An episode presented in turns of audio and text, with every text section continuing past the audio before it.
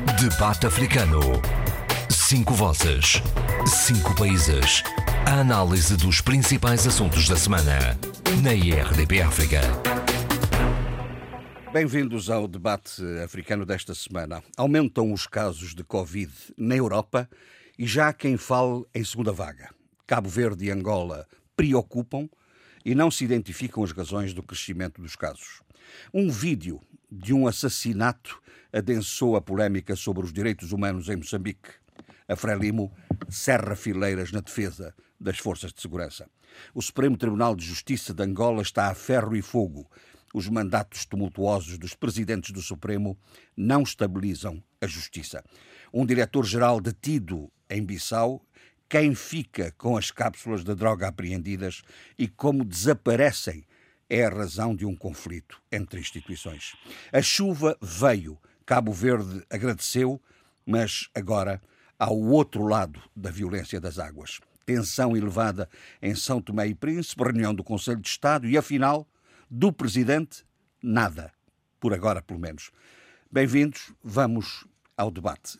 Covid, como é que estão a apreciar a evolução deste caso. Um agravamento repentino das situações do Covid na Europa, dados preocupantes em relação também a alguns países de língua portuguesa em África e aqui em Portugal, hoje que estamos a gravar, está reunido uh, o Conselho de Crise.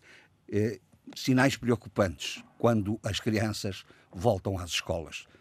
Quem quer fazer a apreciação destes resultados? Não sei se me estão a ouvir. Zé Luís, Cabo Verde está preocupante. Sim, está, está, está preocupante. Já uh, ultrapassamos, uh, digamos, a barreira dos 5 mil uh, casos, mas também temos que levar em conta que tudo isso são dados em relação ao mundo, mas também em relação à África. Em relação à África, eh, agora estive a ler um artigo no, no Janafrica, uhum. em que, que, dizem que a África realmente os especialistas não estão a conseguir uh, explicar a situação.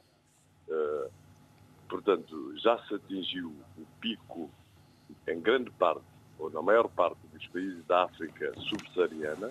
Há agora a regressão de casos e não se explica porque são casos relativamente escassos em relação ao que se passa no mundo, na América, por exemplo, ou na Europa, em que há novos surtos, eh, digamos que não se consegue explicar. Antes explicava-se com a juventude da população, depois com o clima, mas o clima africano também quente e tal, também existem outros continentes, Agora avança-se com a explicação de que grande parte da população pode ter imunidade ao coronavírus devido às pandemias anteriores. Sim. As grandes pandemias. Portanto, é essa agora a explicação para esse caso quase inexplicável. E é nesse contexto, portanto, que Cabo Verde é o segundo país mais infectado proporcionalmente ao, ao número da população, população uhum. a, a, ao número de, de, habitantes em África. Uhum. Portanto, não será com certeza no mundo. Mas curiosamente, como mantém três ilhas absolutamente. Não, não, não são três ilhas, não sabemos. São três conselhos. Três conselhos, peço desculpa. Há, há, há ilhas que de facto. Mas isso, isso é estranho, não é? É estranho. E são, e são uh, portanto, é a Ilha Brava, a Ilha Brava, quer dizer, o isolamento tradicional da Brava, desta vez, eh, mostra-se como um factor vantajoso. É o Conselho de Santa Catarina no Fogo e depois o Conselho do, do Paúl em Santo Antão. Uhum. Uh, portanto, lembremos-nos que o fogo é um caso recente. Até bem pouco tempo estava, estava livre de Covid-19. E foi há muito pouco tempo, foi dos últimos, das últimas ilhas a, a sofrer as consequências da pandemia, já com alguns mortos. Não é? Muito bem. Portanto, hum. Ah, diga, agora, diga. Sobre isso, sobre isso, sobre isso também. Uh, interessava uh, falar de uma questão que deu muita polémica em Cabo Verde, que é, que é a questão dos testes PCR para hum. os viajantes. Uh, o teste foi fixado em 14 mil escudos. Ah, o, o, preço, sim. Uhum. O preço, o preço. Mas justificou-se que era um teste especial, que é na não, Europa é, tem o dobro do preço, creio sim, eu. Não, mas a questão é essa, que há números que, que, portanto, trazem logo outras questões. É que o teste de 14 mil escudos é um, é um, é um preço que é superior ao salário mínimo nacional. E então as pessoas começaram a indagar isso, como é que, eh, como é que se pode ter um preço superior ao salário mínimo. Mas depois esclareceu-se, quer dizer, que, que, é, que, é, que é um teste para viajantes. E uhum. quem viaja é porque tem condições para viajar. Portanto, tem também condições para pagar um teste, que é o preço, preço do custo. Que é o preço do custo. Inclusive, na Europa, os testes são mais caros e que, portanto, isso não tinha nada a ver com o salário Aquele mínimo, tipo de testes. Porque aquele, aquele, que, aquele que viaja, aquele que usufrui da viagem, é que paga o, uhum. o teste. E depois havia, havia, estavam já previstas algumas isenções, por exemplo, para doentes evacuados e para certas, para certo, para certo tipo de viajantes, sobretudo nesses casos, doentes evacuados. Uhum. Mas, de qualquer maneira, uh, aquilo teve algum efeito, porque passou, o preço agora é de, é de 11 mil escudos. Portanto, o governo cedeu de alguma forma. Eu nem sei se devia ceder, né? porque quem viaja para turismo, para lazer, essas coisas, até para negócios, né? é porque pode pagar também os testes e, e sobretudo, se o preço é, é, é o custo, né? é o hum. custo real do teste. Portanto, não se pode estar a, a subsidiar Sim, tudo. Né? Muito bem. Eh, vamos, pareceu-me que o Adolfo queria dizer qualquer coisa, Sim, porque eu, quando fiz referência inicial, citei o caso de Cabo Verde, né, exatamente pelos termos em que o Zé Luís colocou, e, e, eh, e a informação, em geral, eh, identifica também o caso de Angola como eh, como uma, com referências especiais, eh, nomeadamente por causa da mortalidade dos, que se verifica eh, que se verifica no país. É, é sobre isso que quero falar, não é, o Adolfo? É, vamos lá ver. É sobre aqui algumas das coisas, por exemplo, que o José Luís abordou. É, eu, a verdade é o seguinte: é que na África subsaariana Uh, o que é que sucede? A, a, taxa de infecção é, aparentemente é diferente, salvo no caso da, da África do Sul. Mas na África do Sul, o que é que nós temos? Temos também que há muitos mais for, testes, portanto, foram feitos muito mais testes. Agora, Há duas razões, uh, há várias razões. Eu creio que uh, o número de testes que se fazem é diminuto, as estatísticas funcionam mal no geral, mas também deve haver uma imunidade, porque realmente a África subsaariana houve problemas do ébola, que é um, um vírus, digamos, família deste, houve problemas do, da SIDA, que é um, um vírus da família deste, e, e depois já também, não sei até que ponto, a malária, a questão não? da malária uhum. crónica, não é? Da malária. Bom, a, a, verdade é que, por exemplo, neste momento a África do Sul já está a abrir as fronteiras, a, a, portanto, pelo menos as fronteiras aéreas, e em alguns outros sítios come, parece eh, aumentar o número de, de infectados. Será porquê? Será por causa de se fazer mais testes? No caso de Angola, é, aquilo que eu disse é, é, totalmente válido para o caso de Angola, não é? Os testes são poucos, é, as estatísticas que há sobre mortalidade, é, portanto, é difícil de ver. Eu vou-te citar até um caso. Há uma notícia terrível que eu vi, é, que no Ambo, havia 30 e tal cadáveres que não eram levantados da morgue do hospital, entre eles oito crianças, porque as famílias não apareciam em tudo isso. Bom, e que estava a criar problemas de toda a ordem, inclusive logísticos. Uhum. Uh, a verdade é que muita gente que morre interessava a ver estatísticas da mortalidade, como é que ela aumentou ou não, em que proporção ela aumentou, para aí talvez fazer o desconto de, dos mortos pela Covid-19. É verdade, não há nada disso, quer dizer, é, Quer dizer, nem, alô, sequer, nem, alô, sequer o, nem sequer o tratamento estatístico dos, dos resultados alô, que se tem, é? é Zé Luís, só um momento. Sim. Nem sequer é o, o, tratamento estatístico, é isso que quer dizer, não é? Sim, sim, sim, mas isso verifica-se a vários níveis e em vários setores. Mas muito, é, e o setor da saúde é aquele que está é, que é um dos piores setores é, em termos de funcionamento, não é? Hum. É, e se a estatística não funciona, inclusive para, para dados que normalmente, é, pelo menos com a atualidade necessária, é, neste caso na, na, na, saúde não há, quer dizer, quanto mais, o problema é correr é, às emergências e não não fazer estatística. Então vamos a correr à emergência do Zé Luís, porque ele estava é, é a querer entrar. Qual é a sua emergência, Zé Luís? O que o, que o Adolfo disse quanto às estatísticas e falta de testes e insuficiência de testes, tudo isso é verdade. Mas há uma maneira, segundo o artigo que li na, no Janafrica, de se saber, de se ter uma estimativa de morte através de imagens de satélites, no movimento dos cemitérios. E é isso que a OMS tem recorrido para ver o movimento nos cemitérios dos vários países africanos e saber mais ou menos se houve altas de morte eh, ou não. E é a partir daí que fizeram, portanto, essa apreciação que a maior parte dos países da África subsaariana uh, atingiu o pico e agora há um decréscimo. Hum. E, portanto, a situação é muito mais complicada, como se sabe. Claro. Nos países da África do Norte, também parecidos com a Europa em termos climáticos, e na África do Sul, que é realmente preocupante, porque parece que mais de 20% da população foi infectada, apesar das medidas extremamente duras uhum. adotadas, não é? Sim, esses países. Muito bem.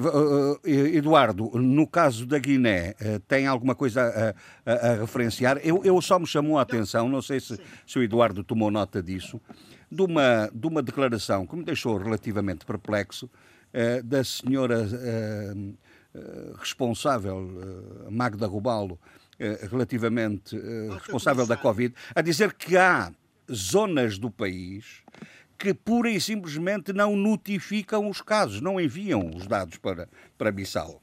É, é uma coisa estranha, não é? Não, não é estranha e é muito comum eh, em África em geral, mas particularmente no caso da Guiné. Eh, se não, vejamos o seguinte: eh, os dados oficiais que existem é de cerca de 39 mortos não é? A data de hoje, 18 de, de setembro. Ora, há, há falta de, de elementos provenientes, sobretudo, do interior do país. E, portanto, não, é um dado que, que me levanta muitas dúvidas. Embora a curva, a curva de mortalidade uh, uh, revele que o, o ponto crítico foi atingido uh, no mês de maio, junho, uh, houve um decréscimo, um pequeno aumento em julho, depois novo decréscimo e mantém-se, digamos, a linha, a linha em decréscimo até aos dias de hoje. Portanto, não é altamente preocupante a questão, a, digamos, a situação na Guiné-Bissau. Muito bem, muito bem. E, e em Moçambique, Agora, de... Ah, desculpe, perdão. Faz favor, acabar. Eduardo. Não, estou a dizer, portanto, o gráfico que eu tenho revela uma linha em recessão, portanto, em decréscimo a partir de, de finais de julho. Agora, não sei como, qual será, se será a situação consistente, real. É? Se Isto... será, isso será consistente, consistente porque um dos problemas por, por exemplo, se detou, quer aqui na Europa, principalmente na Europa, foi exatamente essa flutuação uh, da, da curva, uh, do crescimento dos casos, não é?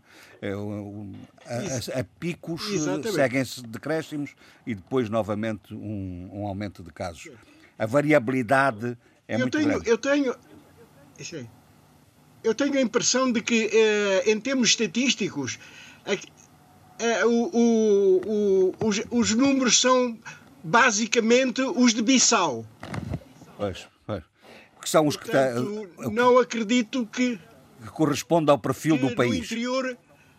Exatamente. Muito bem. Exatamente. Sheila, em, relação a Moçambique, para, para vermos esta questão relação, da Covid. Em relação a Moçambique, temos infelizmente 39 mortos.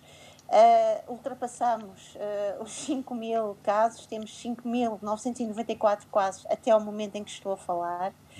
Uh, a ascensão continua, uh, a linha da ascensão continu, continuamos a, a, a, verificar. Agora, o que me chama aqui a atenção e que vi num destes dias, numa das reportagens jornalísticas em Moçambique, é, e era preciso ter alguma atenção relativamente a isto, é que há um regresso às praias, eh, há, um, uma ansiedade juvenil de retomar alguma das dinâmicas de encontros nas praias e nós sabemos que a transmissão local é uma preocupação, não só em Moçambique, mas como noutros países. Mas neste caso, estou a falar de Moçambique, é aqui uma preocupação, transmissão local e que é preciso realmente uh, olhar para, para estas situações uh, nomeadamente a juventude, não desmerecendo o seu fulgor e a sua energia uh, de sociabilidade, eu estou a ouvir-me duas vezes, o que é um bocado desagradável. Mas nós, mas nós estamos a ouvi-la uh, bem. Vamos.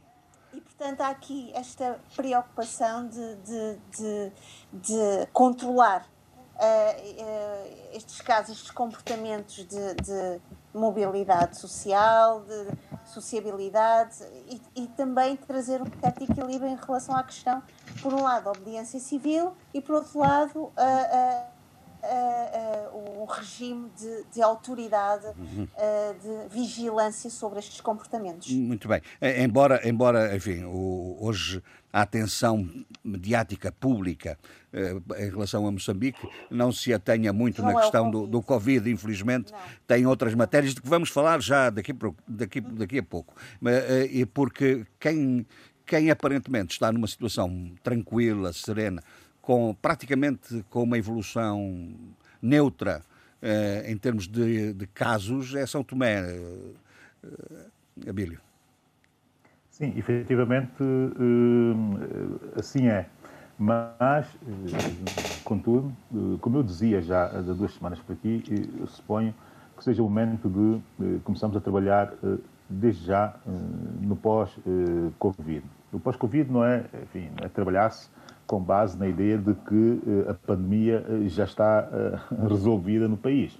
É, não é, não é bem isso. É projetar a partir da evolução que a pandemia vai tendo no país, começar a projetar efetivamente o futuro. Mas, enfim, as notícias são as que são, parece estar efetivamente controlado, mas temos que trabalhar muito uma série de procedimentos. Há muitas falhas de procedimentos e essas falhas de procedimentos são as falhas de procedimentos que enfraquecem o trabalho eh, do marketing eh, reputacional. O país necessita de intensificar, eu tenho insistido nisso, com quase, quase até loucura, mas o país necessita muito de intensificar esse marketing reputacional, mas para isso não pode falhar eh, nos procedimentos de abordagem, os protocolos para enfim, combate à pandemia.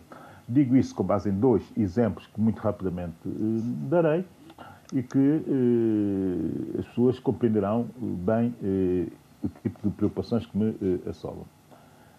Fui informado esta semana teria havido uma espécie de ameaça eh, dos técnicos laboratoriais eh, de São Tomé e Príncipe relativamente à, realização, ou não, não é propriamente a realização de testes, mas a disponibilização dos resultados dos testes feitos eh, em São Tomé e Príncipe, e, e isso por razões que têm que ver com reivindicações legítimas desses, desses profissionais. Portanto, eh, são tipo de informação que neste momento, enfim, estando a ocorrer um pouco por todo o lado, enfim, e é até se torna normal, mas eh, são situações que têm que ser trabalhadas logo em cima e com grande agressividade para eh, dar nota da capacidade do Estado resolver eh, esses detalhes. E como é que devia resolver? Detalhes que influem sobre os procedimentos. E como é que devia resolver? Naturalmente, abrir rapidamente, abrir rapidamente uma linha de comunicação com esses funcionários, parece que as reivindicações deles já vêm de trás, porque foram dos mais massacrados eh, nos primeiros meses eh, da pandemia, com níveis de contaminação eh, tremendos, e, naturalmente, a partir daí, eh, toda a reivindicação possível no sentido de melhorar as suas condições eh, laborais. Eu não conheço o caderno de encargo. Reivindicação é legítima. E o método? Uh, o método é questionável, efetivamente é questionável, mas uh, é preciso perceber que é uma espécie de compromisso entre não deixar de realizar os testes e não ceder a informação uh, aos serviços da Direção-Geral. o resultado vai dar no mesmo. São, são, são, são pois, pois vai dar, pois vai dar, mas a verdade é que não deixa de acontecer o, o, a realização dos testes. Isso, para mim, é fundamental Libertar a informação para tratamento, naturalmente, também é fundamental. E, e, e, e aqui estamos. A segunda notícia, sim. essa sim me preocupa muito mais, que é eh, a pouca fluidez, aqui está a questão da informação e como ela pode contaminar os procedimentos e, naturalmente, também a reputação, a pouca fluidez de informação entre as autoridades são tomenses e as autoridades dos outros países relativamente aos viajantes entre, entre, entre países. Parece que aqui algum, eu não quero estar a especular, mas há aqui alguma, não quero estar a especular, eu não sou especulativo, diga-se de passagem, mas há aqui uma falha, segundo me reportam, de melhor comunicação entre eh, entidades eh, de diversos países, sobretudo informação a partir eh, de São Tomé e Príncipe para viajantes que estejam em São Tomé a sair eh, de São Tomé para outros países. Bem, mas a verdade é que a situação é esta, eh, temos que melhorar os procedimentos temos que melhorar as vias de comunicação, tanto internas como para fora, porque daí depende muito o, o, a reputação do, do, país. E Sim, nós, no futuro, vamos ver muito da nossa reputação, porque só assim podemos atrair, naturalmente, turistas, que é o que está a fazer muita falta a São Tomé e Príncipe nessa altura. Só para encerrarmos isto, eh, este tema, e passarmos aos outros aos outros factos que devemos analisar hoje, eu, eu pedi ao Eduardo se ele me fazia uma apreciação, porque um, um dos dados eh, importantes no meio desta, desta crise terrível da pandemia, eh, as próprias Nações Unidas aparecem a advogar, a advogar também como fizeram outras organizações e outras instituições, o congelamento da dívida uh, dos países africanos. Uh, é, um, é um fenómeno, isso ao ocorrer, uh, que não depende das Nações Unidas, como é evidente, mas depende de, dos parceiros de desenvolvimento dos países africanos, isso ao ocorrer alivia um pouco a pressão que esta pandemia está a projetar em África, não é? Está de acordo ou não? Sem dúvida nenhuma. Uh, estou de acordo. Uh, Aliás, eu penso que eu estou com um eco terrível que não me deixa quase falar. Pois, mas nós aqui não, não nós estamos a ouvi-lo bem, infelizmente. Eu sei, eu sei. Infelizmente, uh, bem, não podemos resolver isso. Desculpe lá um Exato. Uh, mas a dizer que para dizer o seguinte, a questão desta pandemia tem um, um aspecto, um lado muito democrático. Toca a todos, não é verdade? Toca a todos e, e, e, e talvez com mais ou menos gravidade, mas to, uh, a verdade é que abrange toda, toda, toda a humanidade. Uh, a verdade é o seguinte: a, África está neste momento a viver uma situação extremamente difícil no que diz respeito à sua dívida, sua, ao seu endividamento.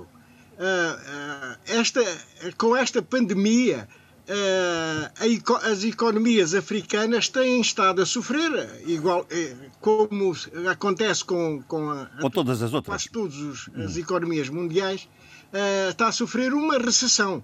Umas maiores, outras mais pequenas, mas a verdade é que todas, ou quase todas, estão em recessão. Se não vejamos, vejamos o caso de Angola. De acordo com o Fundo Monetário Internacional, a recessão devido à pandemia será de menos 4,01%. Cabo Verde, menos 5,55%. A Guiné Equatorial, menos 8,15%. A Guiné-Bissau, menos 1,9%. Moçambique, 1,4%. E Santo Tomé e Príncipe, menos 6,5%. Portanto, isto só para falar no, nos países da CPLP. A verdade é que, é que a situação é, é extremamente preocupante porque uh, o efeito da recessão provocada pela pandemia vem juntar-se às debilidades próprias das nossas, das nossas economias.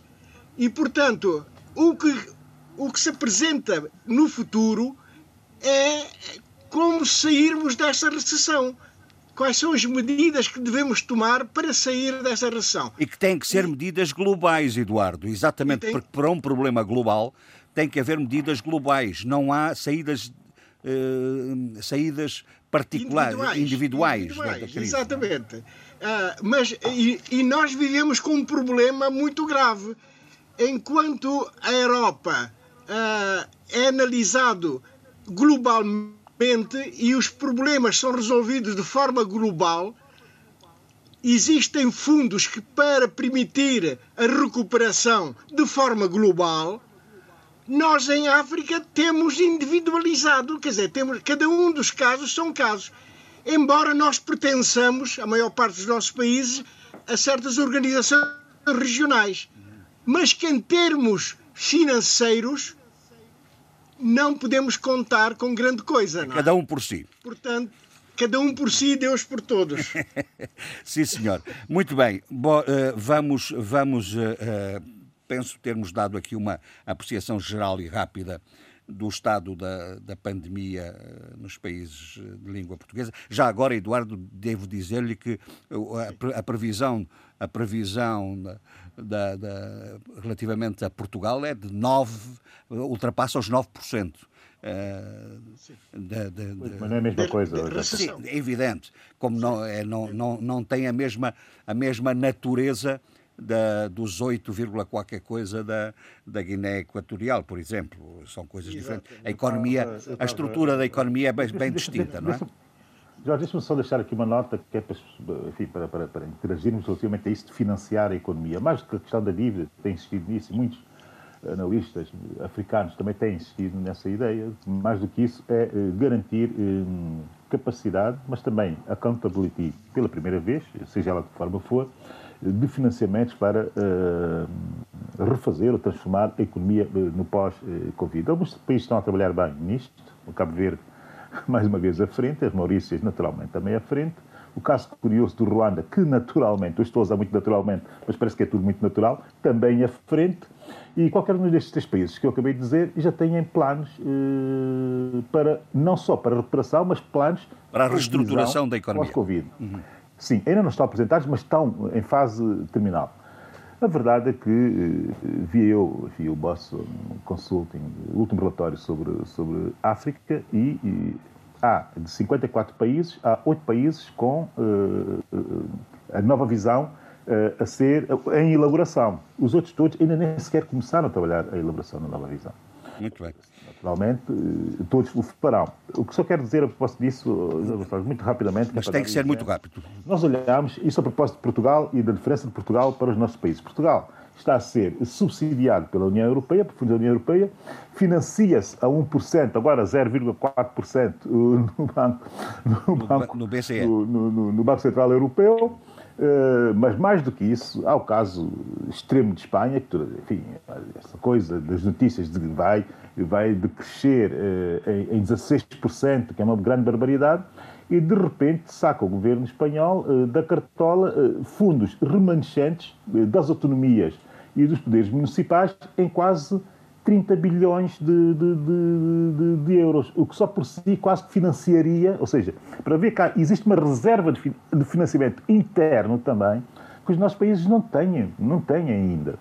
Nós temos que criar economias, e esse é o nosso, é o nosso desígnio, e nós temos que focar-nos mesmo nisso exclusivamente e deixarmos de brincadeiras, digamos, para estar em condições de, em situações dessas, podermos eh, autofinanciar. É, eu não sei qual é. Mas financiamos de forma natural e normal. Muito bem, eu não sei, oh, oh, Abílio, mas não vamos discutir isso hoje. É uh, as, os impactos políticos não, mas é a grande angústia que isso pode trazer na relação entre o Estado, entre as autonomias é e, e Madrid. Angústia africana Sim, mas é, é, é sim, isso é outra questão e atenção. É uma questão política relevante, porque estiveram as autonomias a poupar para, para Madrid gastar, não é? É, é um pois, problema político agora não querem ceder, mas não vamos não querem ceder isso. esse valor ao Governo Central. Claro. É interessante ver que o Governo Central, que sempre acusou as autonomias de serem gastadoras, agora Exatamente. está nessa, posição. Ora, é um, assim, as reservas são reservas nacionais e estão disponíveis, enfim, com, uma, com um decreto, o, o, Governo Central resolve naturalmente. Meus senhores, vamos mudar de assuntos e temos que começar, evidentemente, por aquilo que foi o grande tema da semana, Sheila, eh, e foi a história de um vídeo maldito eh, em que se denuncia o assassinato de uma mulher grávida, não é? E aquele jogo do, da imputação de responsabilidades de uns para os outros, em que eh, antes de se proceder a uma averiguação rigorosa do que aconteceu, já se estavam a imputar responsabilidades a uns e outros. Eh, como é que a Sheila acompanhou isso?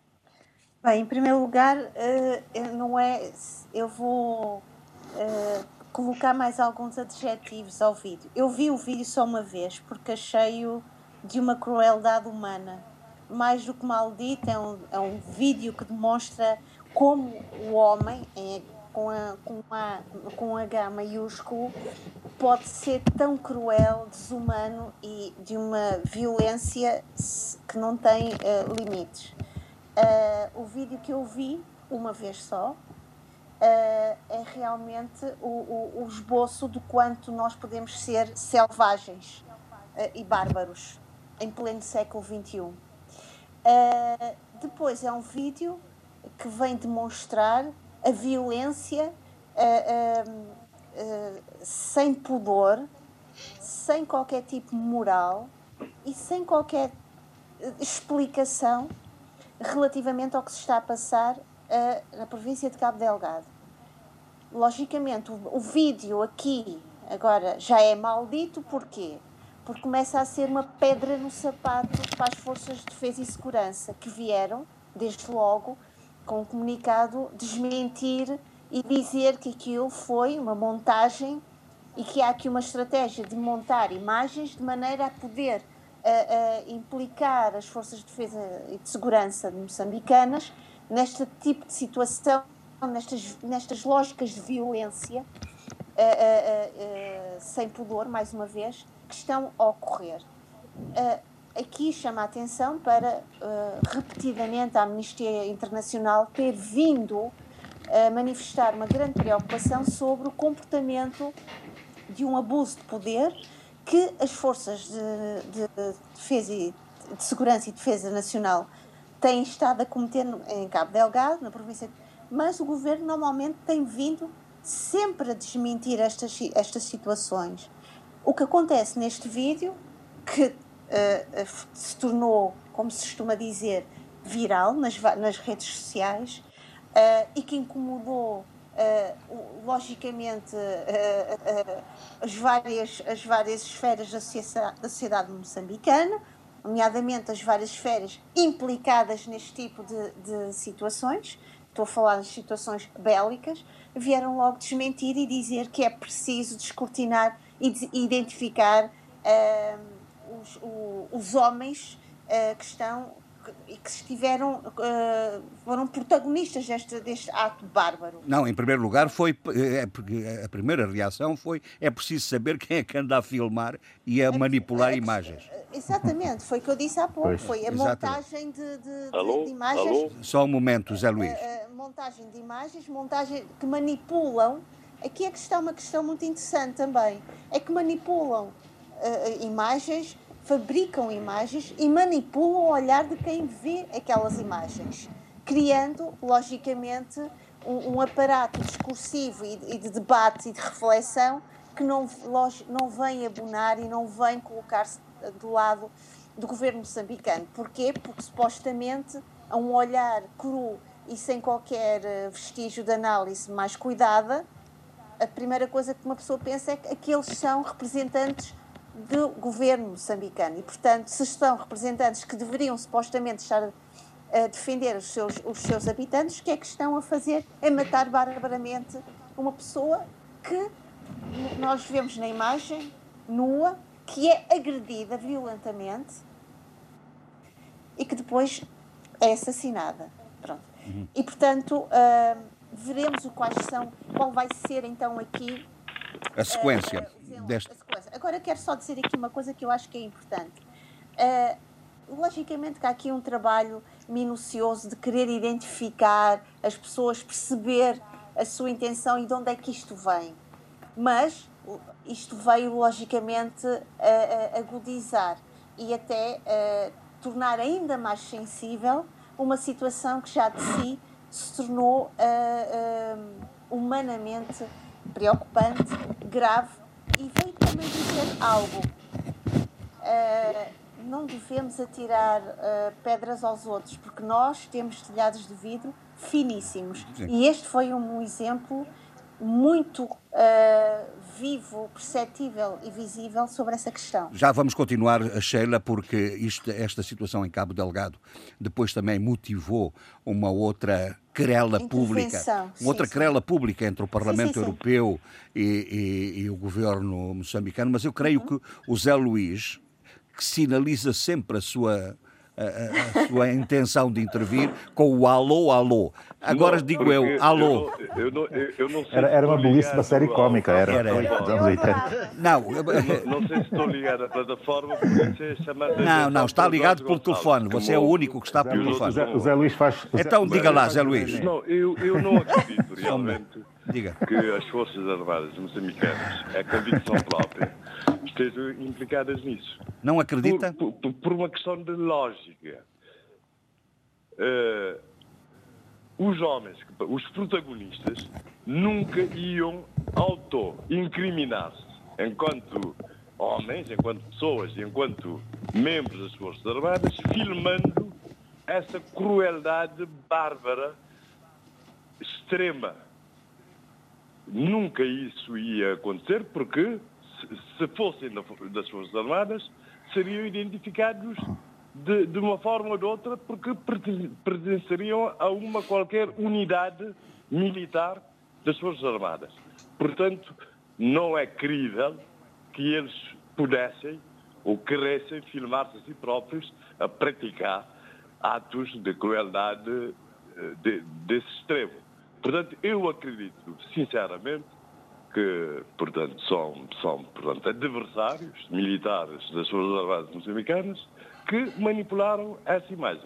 E isso não quer dizer isentar as Forças Armadas moçambicanas de práticas de abusos de poder e de violência que sabemos que aconteceu muito durante a Guerra Civil antes uh, dos anos 90, dos acordos de paz, e que vem acontecendo. Há vários casos reportados de violência, abuso de poder, de forças armadas moçambicanas e de forças policiais moçambicanas. Mas neste caso concreto, sinceramente, não O Zé Luís tem dúvidas. Acho que é manipulação Ora, é, te... das forças uh, uh, adversárias militares que se apressaram de fardas exatamente para criar essa sensação.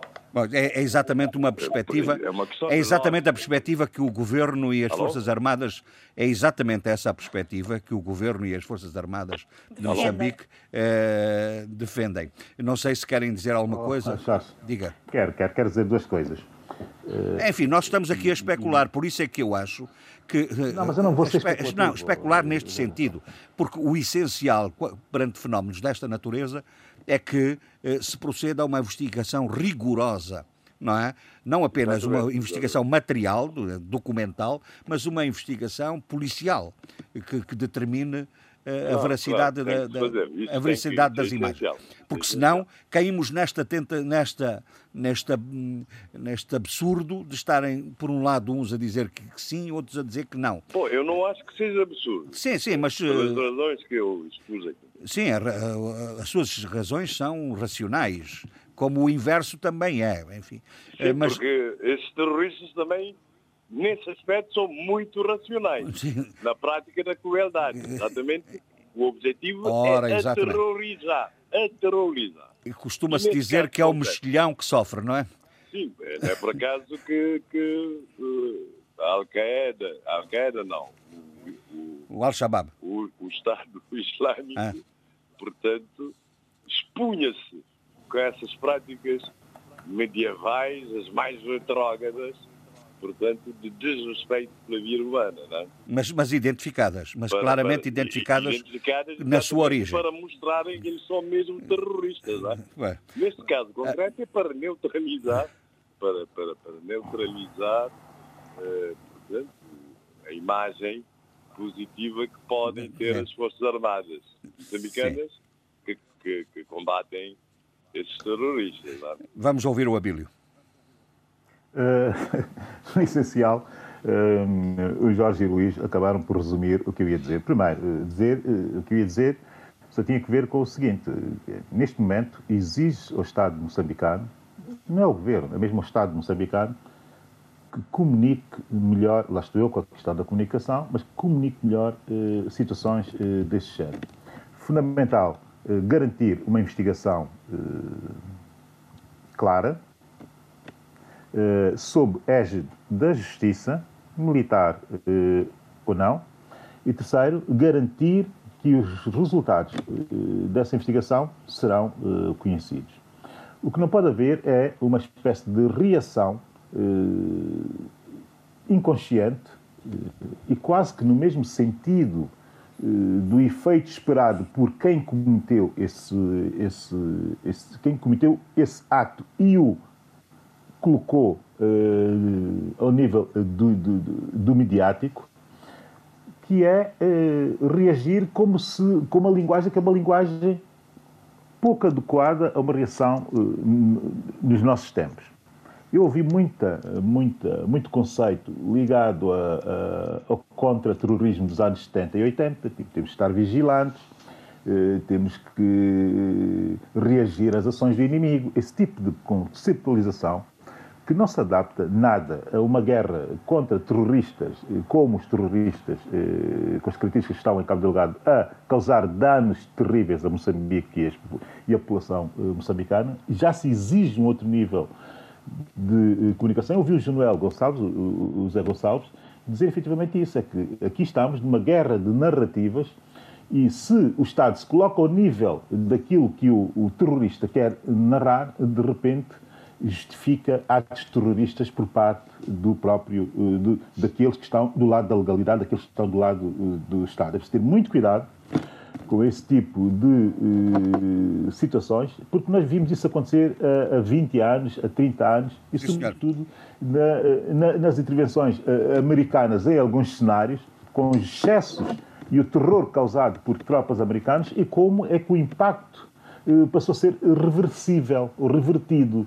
Portanto, cuidado com a comunicação, uh, elevar o nível de comunicação e perceber que nós estamos noutros tempos, que nós estamos nos tempos em que se recorria à vigilância e esse tipo de coisas, que devem estar ao nível daquilo que é a, a, a informação militar ou a contra-informação militar, mas que deve ser tratada em relatórios e reportes eh, para chegar ao político e o político decidir como Bom.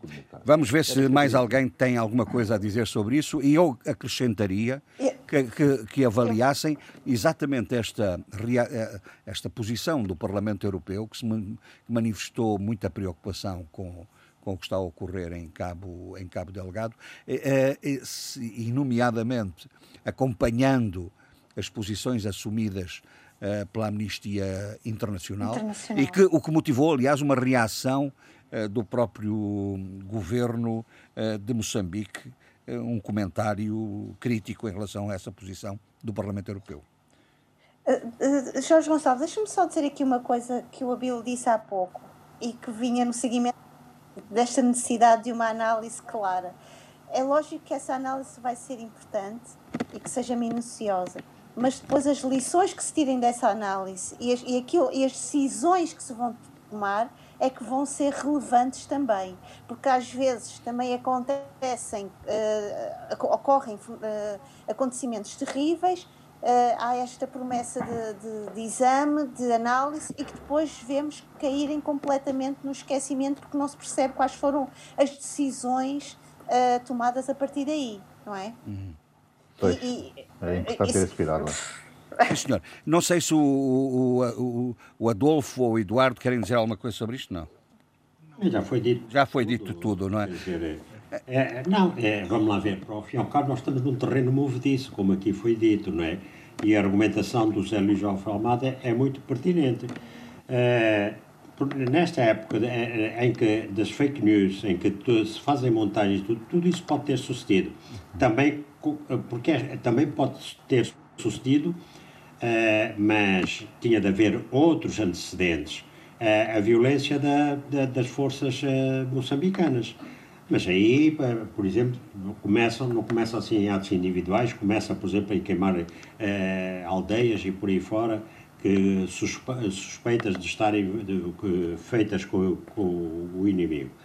Portanto, eh, eu sobre isto não me quero pronunciar muito porque há, o terreno é movediço para, para ser tão perentório como foi a União Europeia ou como e por aí fora. Uh, mas, uh, Jorge Gonçalves, deixe-me só pegar um pouco na sua, no desafio que falou há pouco, da questão da Amnistia Internacional e também esta preocupação que o, que o Parlamento Europeu tem sobre o que se está, a, a situação humanitária em Cabo Delgado.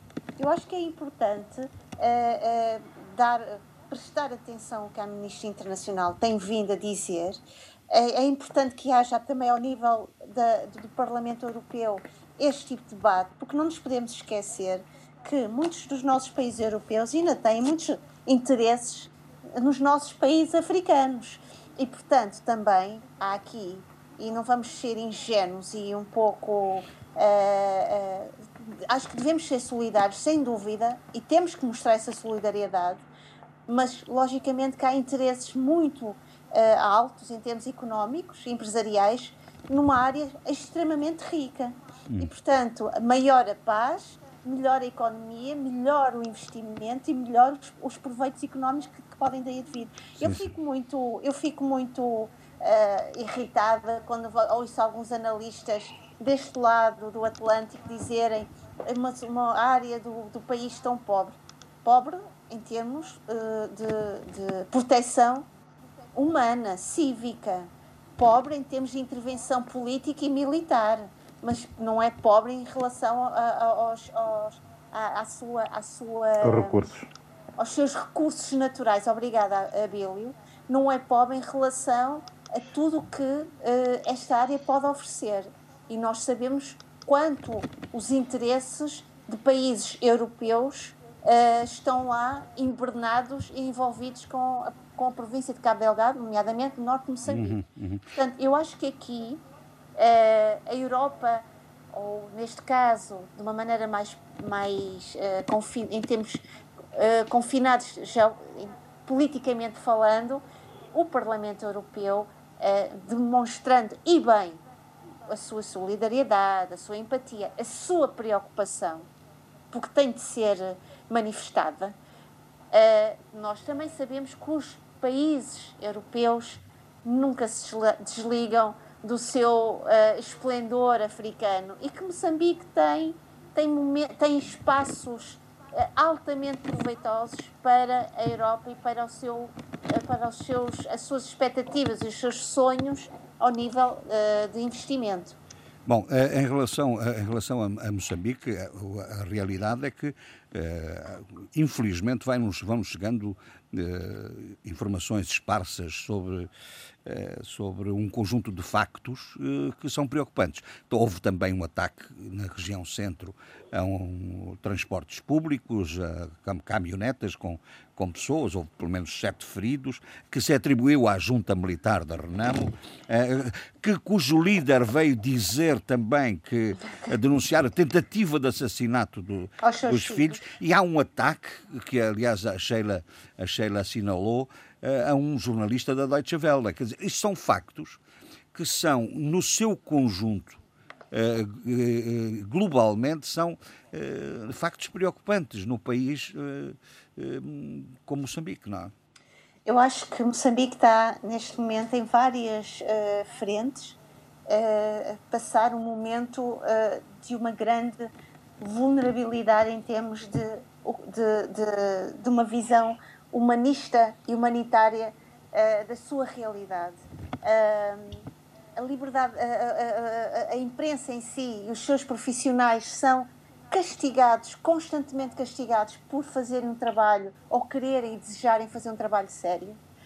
Em termos políticos, não há uh, aqui uh, um, uma espécie de coesão nacional. Se por um lado vemos Filipe Niusi ou Sofo Momada querer uh, contribuir para essa coesão nacional a partir deste processo que nós temos vindo a falar de desmilitarização, desarmamento e reintegração, mesmo este processo tem trazido alguns uh, uh, uh, ruídos ao de cima, nomeadamente mulheres ex-guerrilheiras que vêm mostrando agora algum descontentamento e pedindo uma maior apoio, porque uma coisa é a desmilitarização e desarmamento, mas outra coisa é a reintegração. A integração social. Pois. A reintegração social não é um processo fácil, não é um processo linear e tem os seus espinhos, tem as suas sinuosidades porque são pessoas que têm conviveram com realidades e contextos que hoje, em muitos casos, já não existem, ou então não são percebidos e não, são, não lhes é reconhecida o apoio, a ajuda e o compromisso que fizeram a vários uh, momentos da história de Moçambique, dedicaram. Uh, e, portanto, e por outro lado, temos aqui a, a, a, a ala dissidente da RENAM, em que Mariano Nhongo não quer diálogo nenhum com o Sufmomad. E, portanto, Moçambique está a precisar uh, aqui de uma, uma espécie de uma reflexão profunda uhum. de quais os caminhos quer tomar relativamente à sua democracia, aos seus valores de termos de paz, coesão nacional e segurança acima de tudo. Segurança a vários níveis, logicamente, não é? Sim, senhor. Uh, uh, Adolfo, uh, falemos um pouco sobre Angola. Angola está tá também com uma, numa situação de relativa instabilidade institucional, não é? Muitos conflitos.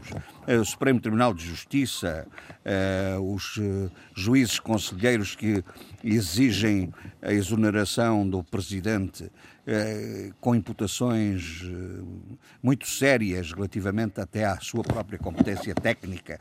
O, a Ordem, eh, o Conselho Regional do Norte da Ordem dos Médicos quer o afastamento da bastonária da Ordem dos Médicos, aliás, numa, numa altura de pandemia. Um, um, um, antigo, um grande dirigente do MPLA, o Rui Falcão, que critica seriamente o governo central, à, à, frente do ministro, relativamente ao problema da, do, do, das capacidades e das funções, das competências de, do poder local. Isto, eh, este, estes conflitos, o que é que significam? Significam alguma coisa do ponto de vista político? É, significam algo de mais positivo do que aquilo que se está a passar em Moçambique. E, e eu explico. Estava a ouvir a Sheila e e depois estava a pensar que tudo isto é o resultado hein, das ditaduras que foram implantadas com a independência, em que era a exclusão e era a violência sobre quem era diferente. Isso foi em Moçambique, isso foi em Angola, sobretudo, que, que pronto, são exemplos que eu bem conheço. Bom, o resultado em Moçambique foi que uh, a, a, a, situação se foi deteriorando. Eu recordo, por exemplo, em relação aos jornalistas, aquela violência é, é, fazia com que todo o jornalista que fizesse investigação acabava assassinado. Bom, e, e hoje é, toda foi criada, quer dizer, sobretudo a partir de Gebusa. Gebusa é um dos construtores da ditadura. Né? Uh, e esse Gabusa, uh, esse líder, quando esteve à frente do país, ele montou a sua, a, a sua rede e depois que deixou profundas marcas no, no, no aparelho clandestino de violência de, de Moçambique. Passou a ser clandestino. É, quando, quando os nossos países disseram que iam adotar a democracia, como os partidos que estavam no poder eram os mesmos que, que, que eh, que chegaram à independência e, fizeram a ditadura, eles então passaram a exercer a violência, mas de maneira clandestina, eliminando adversários ou uh, pessoas incómodas. Já o tinham feito antes, agora faziam clandestinamente. Bom, no caso de Angola, uh, a tal democratização, uh, há uma série de tentativas nesse sentido. E nisso nós estamos realmente à frente. Quer dizer, já se passou a fase, já, já há uma sociedade civil mais uh, alerta e o próprio poder, uh, de maneira formal ou não, mas pelo menos anunciou que, o, o, João Lourenço anunciou que o fundamental era a democratização do país, abriu janelas. Uh, não sei até que ponto ele quer abrir mais janelas ou mesmo algumas portas, mas a verdade é que isso criou um outro ambiente. É, o que se passa, por exemplo, na, na, na justiça é, é, uma luta entre quadros em que realmente é, se quer pôr em causa as competências. Quer dizer, porque o país precisa de competências. E, e, e as nomeações feitas através do partido no poder já não servem. É? É, enquanto antes havia os pares que iam também, que tinham lá chegado pela, pelas mesmas redes, Uh, agora não. Agora há indivíduos que, mesmo que tivessem chegado através do partido, têm uma outra consciência cívica e uma outra consciência profissional e, portanto, uh, fazem, fazem valer os seus direitos. Isto para lá das lutas que pode haver corporativas ou dentro de uma corporação. Bom, uh, em relação à, à bastonário da Ordem dos Médicos, lá está, uma senhora que, que precisamente é bastonário da Ordem dos Médicos por causa da sua filiação política. A, a, a, verdade é que os conflitos começam quando ela se de, de, não se associa e, pelo contrário, até condena a manifestação eh, que, que, o sindicato decretou e que foi realizada no sábado passado de protesto pela morte de Silvio Dalla, aquele médico que morreu numa esquadra eh, para onde foi levado só porque não estava com máscara dentro do seu carro. Bom, e que se diz que foi uma, um infarto agudo e, e, e, os médicos dizem que não, que até vão para o tribunal têm provado o contrário. E é também nesta senda que sucede que o Ministro da Administração, o, o, o perdão, o Governador Rui, Rui Falcão e o Ministro da Administração do Território, Márcio Cláudio Lopes, eh, que estava em visita de trabalho a Benguela, eh, trocaram, digamos, frases eh, azedas, não é? E, e, e o, o, governador provincial diz: não é possível que cidades como Benguela e Lubito fiquem meses sem dinheiro para recolher os, resultados, os resíduos sólidos. E o governador não, não respondeu. Não podemos aceitar que nos passem certificados de incompetência quando seguramente as incompetências não estão aqui. Ele antes já se tinha referido que as coisas ficam paralisadas ao nível do, do Poder Central. central. Sim, o Poder Central. Sim. Uh, agora, eu, eu sobre isto diria que tenho de fazer este comentário. Né? Rui Falcão tem feito muitos adversários porque fala com desassombro. E, e já era assim quando, quando, quando foi governador do Namibe. E eu me parece que ter governado bem, não é? E agora também em Benguela, ele continua a falar com desassombro. e acresce que a cor muito clara da sua pele não é trunfo para a sua defesa. É bem pelo contrário. É, no entanto, neste momento, atenção, a governação de Rui Falcão está debaixo de fogo porque o seu vice-governador encontra-se sob suspeita de fraudes e corrupção. Bom, e, come, e, e, também começa agora a vir ao cima a corrupção generalizada que também se verifica nas instâncias provinciais. Por exemplo, a Rádio Nacional de Angola é, noticiou que o ex-governador da província da Lunda Sul, Ernesto Quitaculo, foi detido na passada quarta-feira pela PGR por crimes de, que incluem peculato. Ele é acusado de cometer esses crimes enquanto vice-governador para o setor económico e produtivo da província do, do Quando Cubango. Portanto, fez esses crimes no Quando Cubango, depois foi para governador da província da Lunda, e, uh, no Quando Cubango esteve entre 2012 e 2017. Portanto, é que eu digo, eh, começa a haver já, digamos, investigação e, eh, de, digamos, detenção, detenções, isso é uma gota no oceano, é? Da, da, corrupção em Angola. Mas começa já a haver. E, e portanto, não é, não é por acaso. A mim parece-me que é de uma vontade expressa vinda de cima e do, de, uma, de uma maior uh, vigilância da parte da sociedade civil. Uh, isto é o que eu. Sim, sim. Uh, que eu teria. Nós, por falar, por falar em detenções, oh, oh, Eduardo, também há no, na Guiné-Bissau também há detenções. Hein? Mas eu tenho mais outras coisas. Sim, mas voltaremos aí com certeza. Okay, okay. Está bem? Eduardo, detenções aí na Guiné-Bissau também, não é? É verdade. Não, quer dizer, há várias detenções e há, e há falta de detenções em alguns casos também. É. Mas vejamos o caso do, do tráfico de drogas eh, que envolve o, o, diretor de fronteiras, eh, de imigração e fronteiras, Alassane Diallo. O caso é, é extremamente preocupante porque põe frente a frente em conflito o chefe dos serviços de migração e fronteiras da Guiné-Bissau com, uh, com a, outra, a outra polícia que é a, a guarda, a guarda Nacional. Uh, isto tudo por causa da apreensão de 80 cápsulas de cocaína. Hum. Portanto, eu estou a falar uh, aos soluços porque. Está incomodado, não é? Está incomodado. Sim, está, não, não, não. Está a ver o, o, é o retorno. Pois está, está incomodado com, com, o, com o retorno. Mas eh, vamos, vamos tentar fazer um esforço. para fugir a isso. Vamos, vamos, vamos tentar fazer um esforço. Eu, aliás, sugeria, desculpem estar, é, não devíamos estar a dizer isto em público e, sim, sim. na gravação, mas tente reduzir um pouco uh, o, seu, uh, o seu nível de auscultadores. Mas vamos Exato. continuar, Eduardo, desculpe. Exato.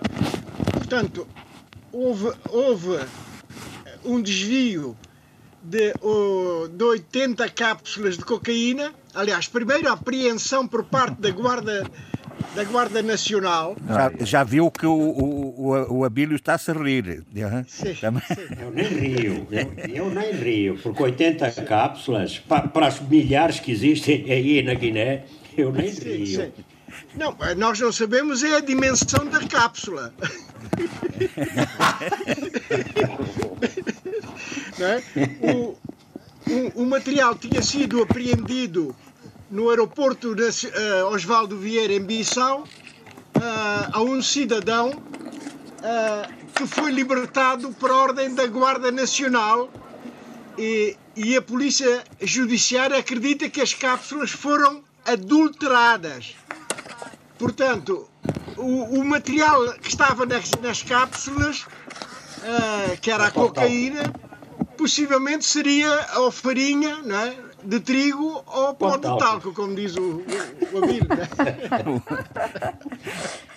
Agora que uh, a questão mas isso, é, oh Eduardo, eh, nós estamos um pouco na galhofa com isto, mas isto é muito é preocupante. É porque uh, o caso da Guiné, com a questão das cápsulas, uh, os tais 80 e tal cápsulas, e o caso de, de, de, São Tomé e Príncipe, que aliás gerou um conflito institucional gravíssimo, eh, coloca uma questão que, que, parece, que nos parece evidente, a mim pelo menos, que é eh, o, todo este conflito gira à volta de uma coisa simples, é quem é que fica com uh, a droga apreendida. A guarda, a guarda com a droga apreendida. E por que razão é que este conflito se gera? Porque é que toda a gente quer ficar com a droga na, apreendida na sua posse? Por, uh, enfim. Eu tenho uma explicação. É, é porque uh, a droga é um ativo. É um ativo financeiro é importantíssimo. É isso mesmo. É isso mesmo. e, portanto, perante a falta de controle e de rigor, é, a probabilidade dessa mesma droga entrar no mercado é muito elevada. É. E, portanto, há, há, que ver quem é que fica com, com, com o material, né? Com o material. E parece que toda a gente se esquece que aquilo é uma prova de um crime. E, portanto, Exatamente. a prova tem regras de, de, de, de, guarda e de manipulação. Não, não pode ser assim. É, porque ela constitui prova num processo de crime que, obviamente, deve, deve ser aberto, não é? Exatamente. Não, nessa, a verdade é que hoje tudo é possível na Guiné-Bissau. tudo é possível na Guiné-Bissau, porque senão não havia esta guerra. Se houvesse o verdadeiro controle e se uh, os implicados fossem traduzidos em justiça, ah, teríamos uma outra, uma outra realidade. Não, é? não seria a mesma, a, a, mesma guerra para ficar com, com o produto. É? O produto. Portanto, não, a, a, questão é preocupante. A questão é preocupante. Uh, esta terça-feira, na passada terça-feira, dia 15 de setembro, o oficial do Ministério do Interior foi ouvido na vara crime do Ministério Público uh, durante algumas horas, né, uh, pelo juiz de instrução do Tribunal Regional de Bissau. Uh, a Justiça deve decidir se, se o acusado segue ou não detido. E é, e é essa que, digamos, essa dúvida, se fica ou não fica detido, é que vai revelar se a justiça funciona ou não na, Guiné-Bissau.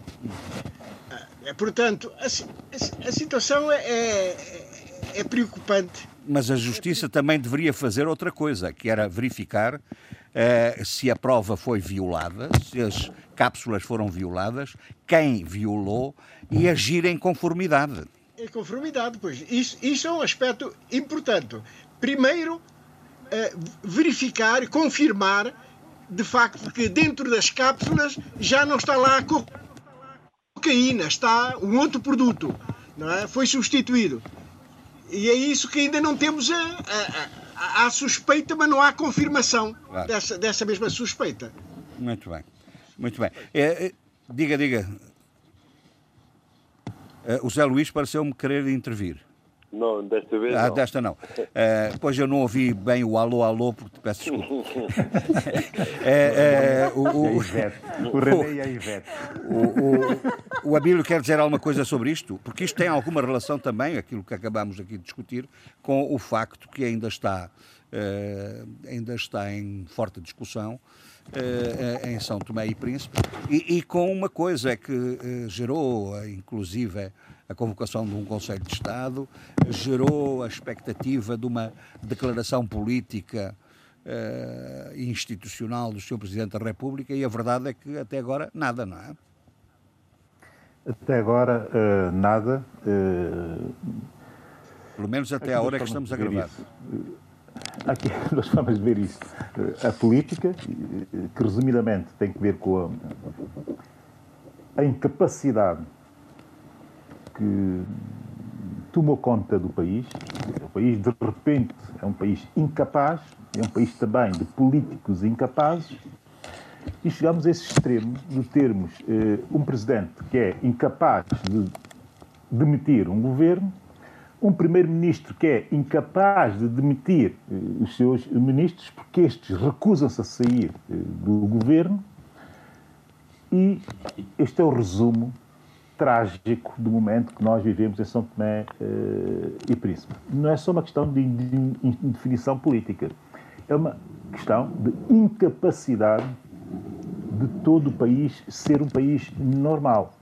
E quando não se consegue uh, criar condições para o país funcionar normalmente, não é só uma questão de instituições, é uma questão de pessoas, é uma questão de, de, de famílias, é uma questão relacional quando nós não nos conseguimos relacionarmos para resolver assuntos que são assuntos de todos, isto diz bem sobre a tremenda incapacidade que nós eh, vivemos nesse momento. Sobre a política e sobre esse momento político, dizer só isto. Mas, a propósito, e voltando à questão uh, das similitudes que já se vão uh, encontrando em a situação da Guiné-Bissau e de São Tomé relativamente ao narcotráfico, que eu tenho muito pudor e, e muita e muita e muito cuidado em eh, abordar quero fazer aqui uma relação que é uma relação que eu não sei se tem que ver com o nosso azar o azar dos são tomenses mas também dos guineenses se tem que ver com a nossa azelhice de ambos ainda assim ou com as, as asneiras eh, dos decisores políticos dos dois eh, países esta semana, a semana que passou, no dia 12, foi notícia em Espanha, inclusive está no site da própria Guardia Civil e também da UCO, que é uma unidade eh, de crime, de combate ao crime, uma unidade de combate ao crime ocidental operativa, que eu convido os nossos ouvintes a irem ver, porque está na Guarda Civil, é a notícia de 12 de setembro deste ano. Uh, a verdade é que uma operação conjunta uh, espanhola, americana, uh, brasileira e de alguns países africanos também, nomeadamente do Ghana, foi apreendido nas Ilhas Canárias uma embarcação croata que já vinha sendo seguida por todas essas forças, incluindo a DIA americana, mas também a Interpol, de quase seis meses para aqui.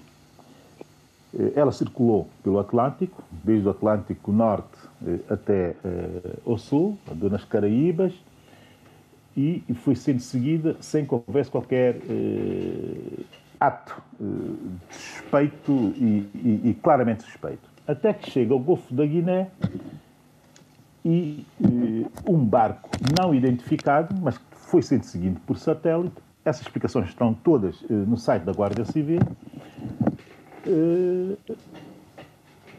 enche o, o, barco croata uh, de quantidades uh, incríveis de cocaína que ele, esse, o, o, croata, trouxe para, para, para, para, para as Ilhas Canárias para distribuição na Europa.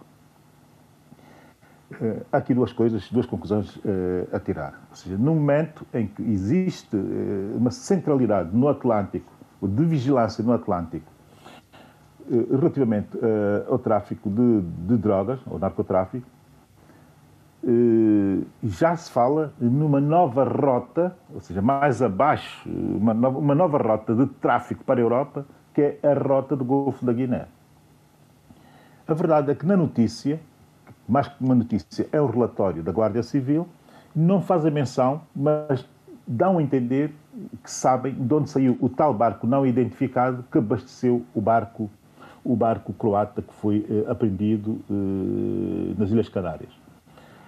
Isto tem que merecer uma reflexão profundíssima da sociedade são tomense. Não é momento para, de forma irresponsável, inconsciente, básica, eu até diria estúpida, estamos a colocar o narcotráfico no centro do nosso, da nossa política e no centro das nossas contendas. Não é momento para o fazer de forma irresponsável como vimos fazer nos últimos uh, eh, 20 dias.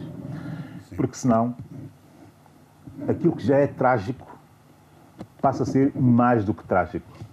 Só deixar esse aviso aos São Tomenses Muito bem. Eh, no geral. Bom, vamos, vamos eh, então, eh, pelo menos falar noutras coisas em relação a Cabo Verde. Nós, a semana passada, tínhamos assinalado, enfim, com alguma, algum júbilo, o regresso das chuvas a Cabo Verde.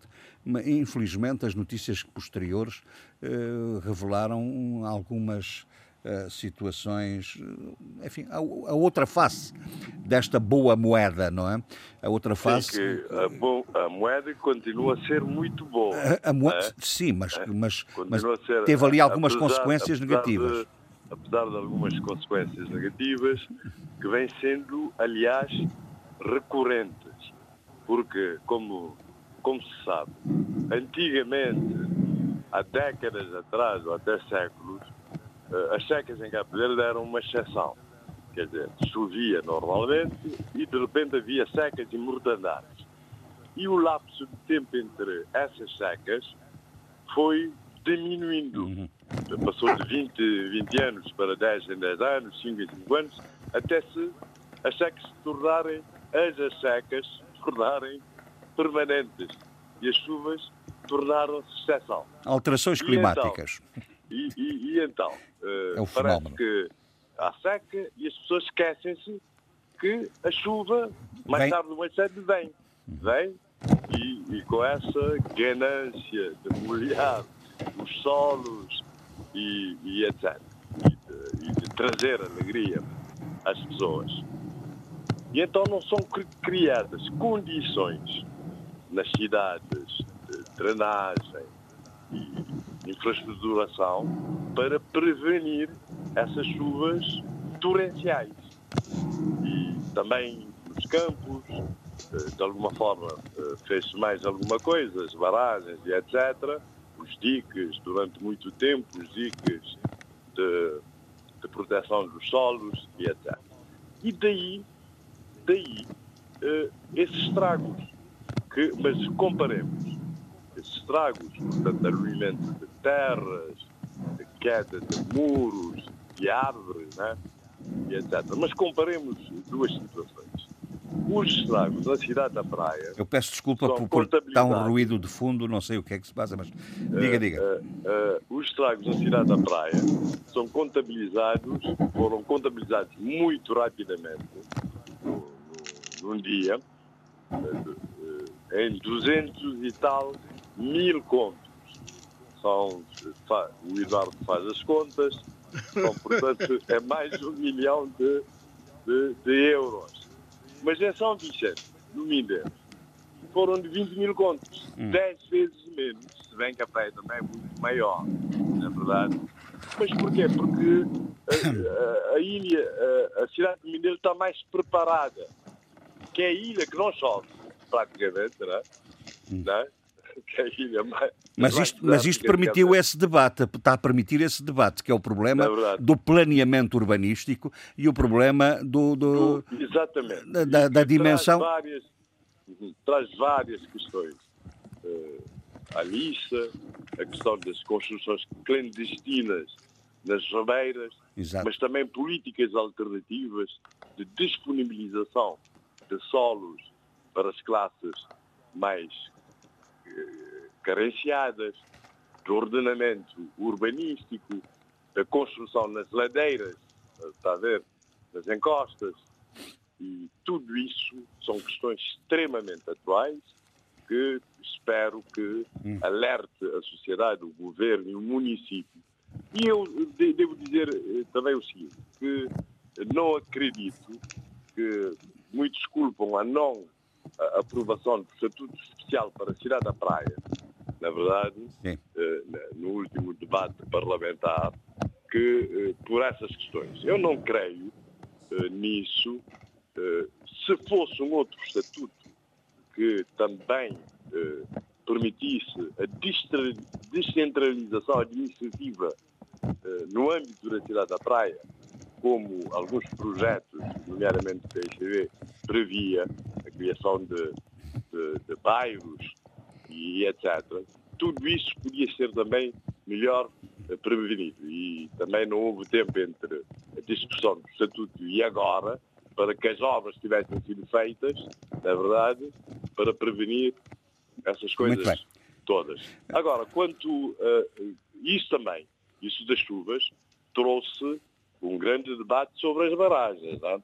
Obviamente que eh, o PSB se regozija porque foram obras do seu mandato, dos seus mandatos, eh, a maior parte, e depois, em três a quatro anos de secas, houve, eh, as barragens foram invadidas por terras, lixos e estavam secas, hum. e não se fez nada para desassorear, para desassorear essas barragens. Hum. Não se fez nada, porque desvalorizou-se completamente, mesmo oficialmente, mesmo oficialmente, desvalorizou-se, tentou-se desvalorizar a importância das barragens, eh, do Poilão e tantas barragens que foram construídas, mas também trouxe um outro debate, que foram as barragens mal construídas. A famosa barragem, por exemplo, da Banca Furada. Né? Vê-se, um, um sítio que se chama Banca Furada significa alguma coisa. Quer dizer que nunca podia. Nunca retei água. Nunca retei água. Está furado, não retei. O povo lhe deu esse nome tradicional, né? desde há décadas ou séculos, é porque significa alguma coisa. Exato. E de facto, não retém água. Não retém água e, e portanto, os defensores da governação. Uh, e aí você vê, a construtora moto das barragens vem dizer, Zé Maria Neves, tem que visitar as barragens, mostrar alegria e etc. Também a presidente do PSV, Janina Alvarado e etc. Que, mesmo assim, aquela barragem da Banca Furada tem uma, tem, tem utilidade. Primeiro porque é uma ponte, não é? É uma ponte, é? Uma ponte que também é barata, que é, que é também um dique, um dique de, de retenção de águas e mesmo que as águas desapareçam, né? mas desaparecem para, para reforçar os lençóis freáticos, na é verdade? Sim. De toda aquela zona uh, em que a barragem foi construída, ao que, por exemplo, o Alberto do Rosário, que foi o primeiro-ministro depois de Carlos Veiga, uh, digamos, primeiro-ministro interino, não eleito, uh, vem dizer que não, que muito provavelmente essa água vai parar ao mar, mas de qualquer maneira o governo é. argumenta que os trabalhos de desassoreamento são extremamente caros e que isso só é investimento. Isso há pouco tempo atrás, porque o que li hoje é que o governo parece ter arrepiado o caminho e o ministro anunciou várias coisas que estavam engavetadas. Primeiro, que vai haver legislação sobre construção, gestão e segurança de barragens. E devo dizer que essa legislação feita pelo Dr. Eurico Pinto Monteiro, não é o Correia, Pinto Monteiro, foi entregue há muito tempo. Não foi aprovada, foi engavetada. E que depois, uh, uh, agora, vai haver, portanto, ultimação de planos de gestão para as barragens de Poilão e Figueira Grande, que são das mais importantes, planos esses que serão replicados para as outras paragens, Faveta, Saquinho, Flamengo, Ribeira Principal, barragem eh, de Santo Antão e barragem de São Nicolau. Está a ver? E, então e a furada? Ou, ou, não, não, não, também não entra? Não, aí, aí é que não sei. Porque parece que é para as barragens que retém água. Retém água, né? muito bem. Mas Sim, senhor. uma última coisa. É que uh, o PCB tinha cometido um processo crime contra o, o governo atual porque o, por omissão de responsabilização daqueles que construíram uh, a barragem da, da, Banca Furada. Muito bem. Sim. E, mas disso não falou o ministro. Sim, da questão da responsabilização das empresas das empresas, porque há responsáveis, claramente nisso. Uhum. Há é, responsáveis. Bom, uh, Zé Luís, há, há, um outro debate que se calhar nós não vamos uh, avançar. Mas que é muito importante hoje, sobre Que é a questão dos embaixadores, que aliás é um, é um fenómeno. É um se fenómeno. Quiser, falo disso no próximo programa. É melhor, é melhor. Para, deixemos para isso. Não, há artigos muito interessantes sobre isso. E, e, e até porque é um fenómeno que hum, está em debate em Cabo Verde, mas também é, é, é muito característico em muitos países. É, é um em muitos países, interessante, que é, é um tema interessante. Que é a, a utilização de figuras políticas como embaixadores. Eu, eu para, para, para, para, para, Em organizações internacionais compre, é, é, compreensível. Eu só lhe digo isso, que, que o antigo ministro, só isso, depois aprofundamos o debate do na próxima semana. Não, e os uh, outros só, países só também. digo isso, que o antigo ministro dos negócios estrangeiros, uh, Jorge Tolino, foi ministro de várias pastas uh, nos governos do PICV e que foi embaixador em vários países também e que atualmente é embaixador de carreira, dá o exemplo de Portugal, dizendo que ninguém pode negar que o desempenho do atual embaixador político, Correia Monteiro, tem sido ótimo. Sim. Está a ver? Está a ver? Só, só, só isso para mostrar como é que há outros há outras, há outras perspectivas sim sim evidente sim. então vamos muito bem vamos não é, é, próxima, é o próximo debate a, a questão do papel no papel e a relevância dos embaixadores uh, de nomeação política, não Exatamente, os embaixadores de é um carreira. É? Uh, uh, muito bem. Va vamos fazer uma outra ronda muito rápida, porque o, o, Adolfo tem ainda algumas coisas a assinalar, não é? Sim. Faz favor. É, o Fundo Monetário Internacional aprovou nesta quarta-feira o pedido de, de, Angola para o aumento da assistência financeira e para isso se embolsou de imediato mil milhões de dólares americanos. Né? E com esta medida, eh, é, eleva-se a total, é, o programa de assistência fica elevado para, atinge um montante de 4,5 mil milhões.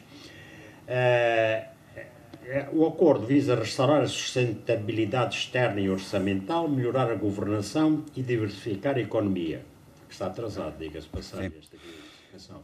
Nós temos que acelerar. Porque hoje, hoje há futebol, hoje há futebol, temos que ser mais. Uh, o programa tem que ser mais, mais curto. É- Vamos embora. Força. Força.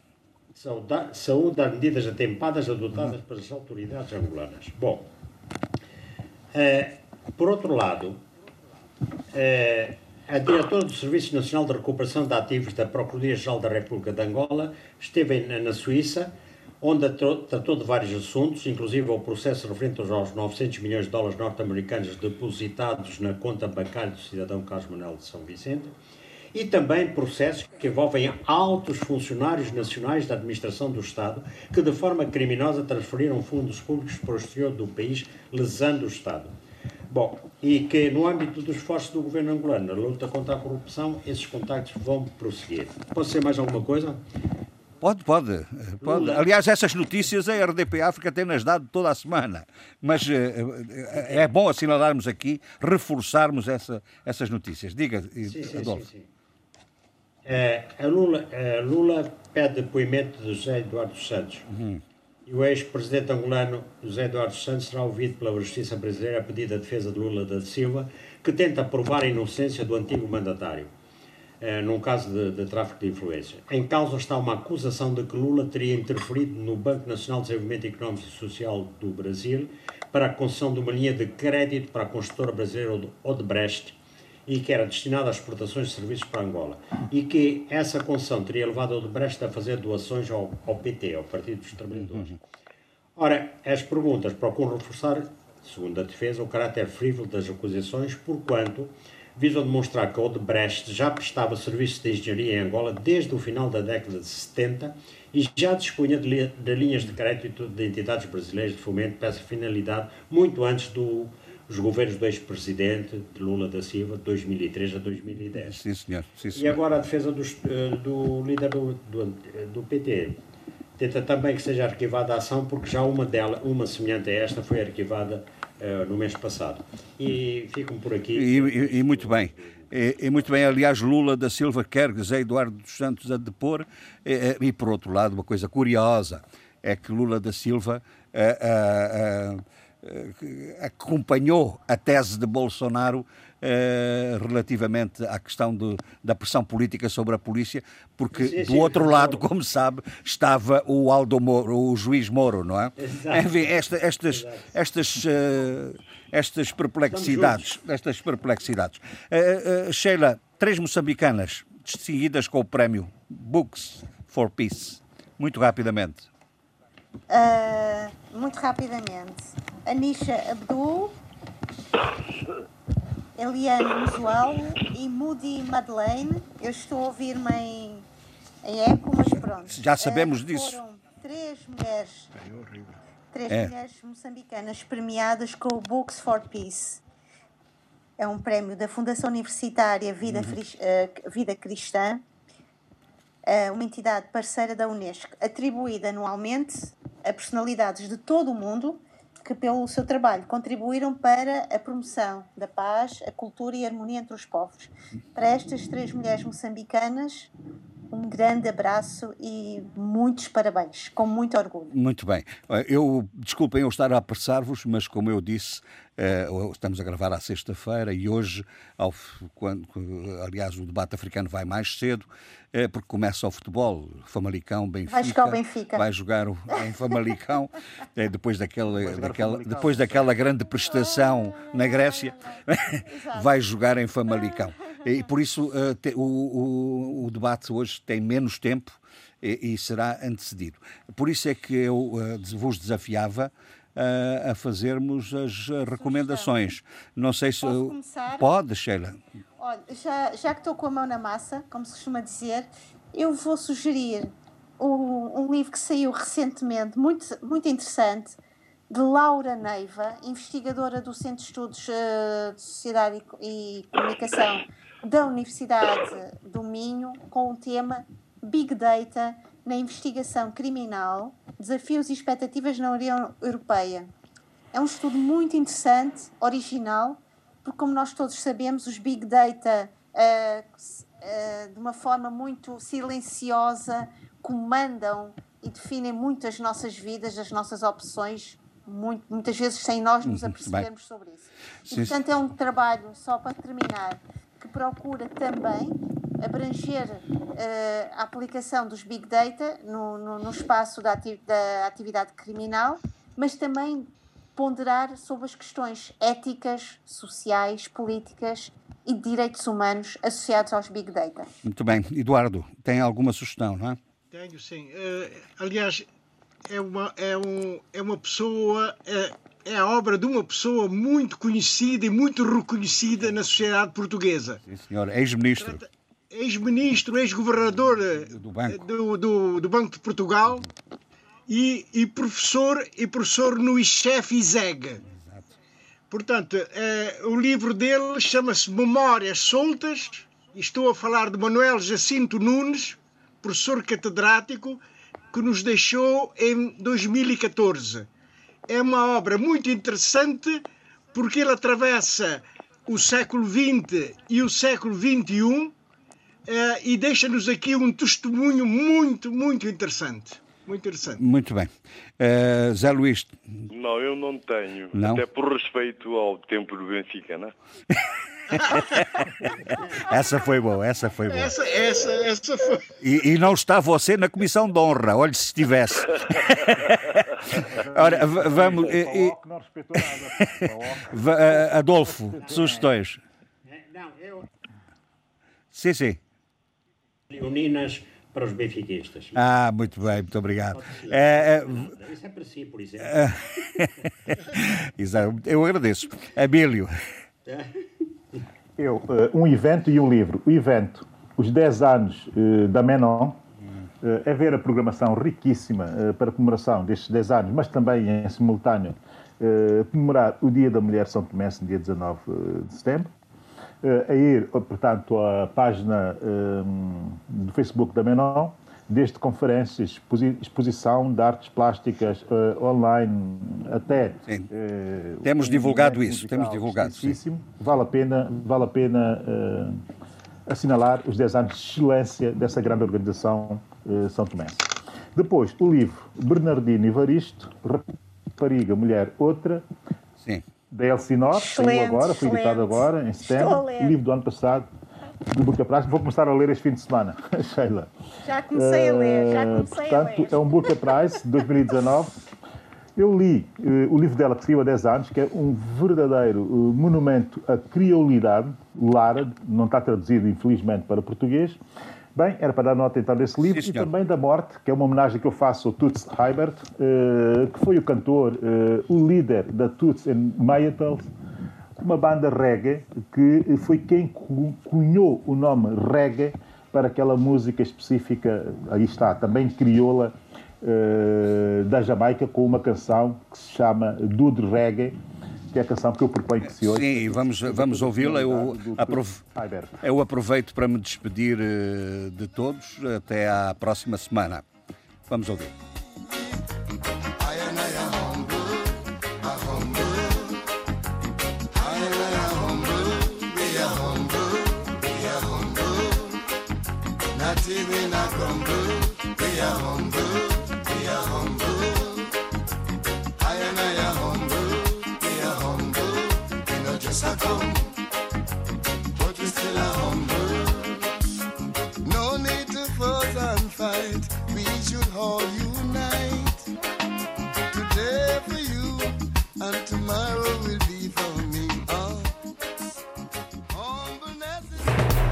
Debate africano.